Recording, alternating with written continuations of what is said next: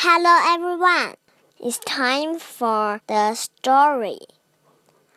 Today I will tell you a story. The name is Kiss Good Night, Sam by Amy Hest. Illustrator Anita Jeram.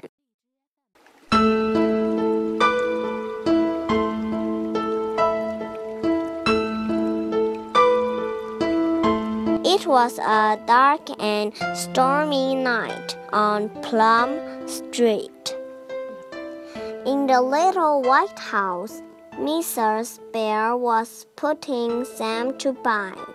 Ready now, Sam? Oh no, said Sam.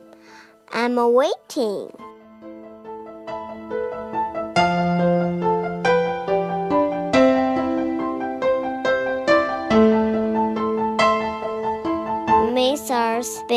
Sat on the bed beside Sam and they read his favorite book. And they both knew all the words.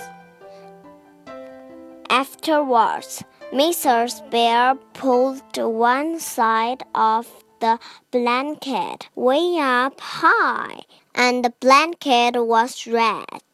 She pulled the other side too, tucking it under his toes like a nest. Outside the wind blew. Ooh, ooh. Ready now, Sam? Oh no, said Sam. I'm waiting.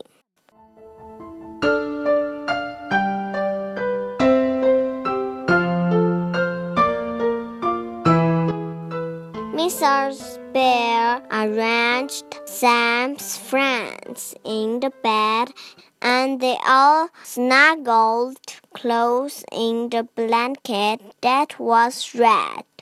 Outside, the rain came down. Splat on the roof. Splat, splat on the windows. The wind blew. Ooh. Ready now, Sam? Oh no, said Sam. I'm waiting.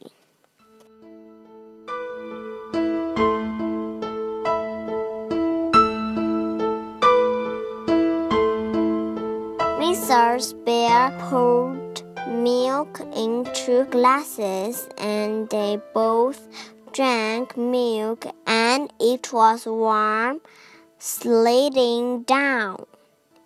Afterwards, Mrs. Bear yawned. You must be ready now, she said. But Sam shook his head. I'm waiting, he said.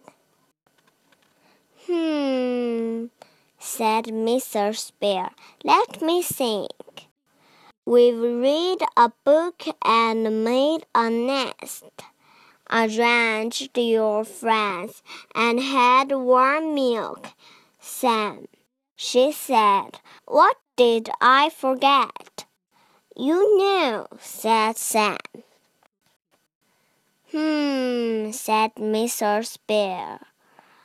Book blanket, friend's milk. Book blanket, friend's milk. Sam waited. He waited and waited. And then at last, Mrs. Bear said, Oh, I know. Kiss good night, Sam.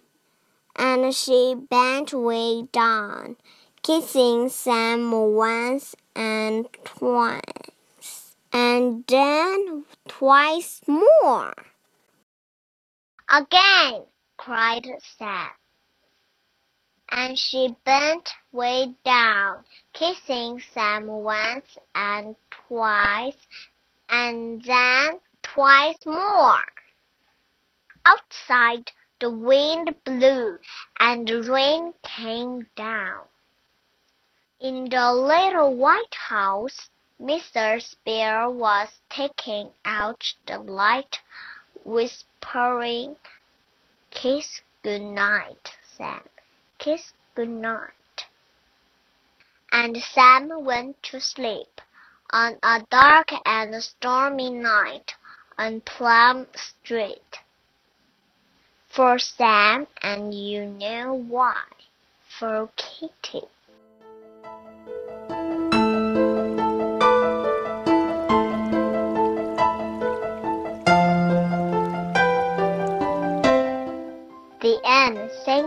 Have a good dream. Do you like this story?